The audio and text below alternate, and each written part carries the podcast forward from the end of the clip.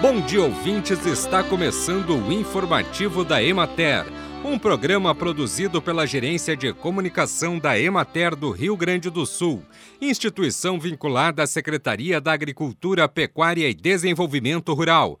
A apresentação é de Matheus de Oliveira, na técnica José Cabral. O período de 16 a 21 de novembro se caracterizou pela manutenção do tempo seco na maior parte do estado, o que favoreceu a colheita do trigo, que se encaminha para a finalização e já chega a 97% do total plantado. O restante das lavouras está maduro. Conforme o levantamento de preços realizado pela Emater no Rio Grande do Sul, o preço médio do trigo teve redução de 0,23% em relação à semana anterior, passando de R$ 81,80 para R$ 81,61 a saca. O preço do produto disponível em Cruz Alta aumentou 3,5% na semana passada, chegando a R$ 88 a saca. Na regional da Emater de Juí, a colheita da canola foi concluída concluída. A produtividade apresentou bons resultados, chegando à média de 1.536 quilos por hectare.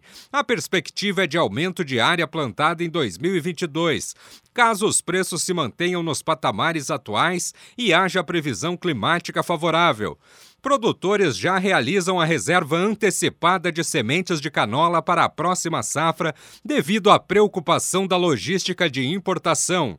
O preço médio da canola teve aumento de 2% em relação ao da semana anterior, passando de R$ 143,30 a saca de 60 quilos. Nas regiões da Emater de Bagé e Santa Maria, a colheita da aveia branca avança.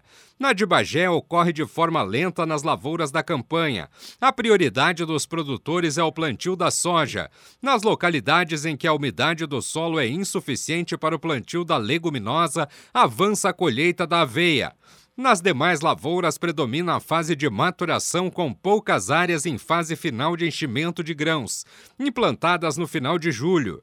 Os produtores aguardam a redução da umidade dos grãos para evitar secagem nas cerealistas, que acarreta elevação dos custos com frete e descontos de impurezas. Bem, e por hoje é isso, nós vamos ficando por aqui. Mas amanhã tem mais informativo da Emater. Um bom dia a todos que nos acompanharam e até lá!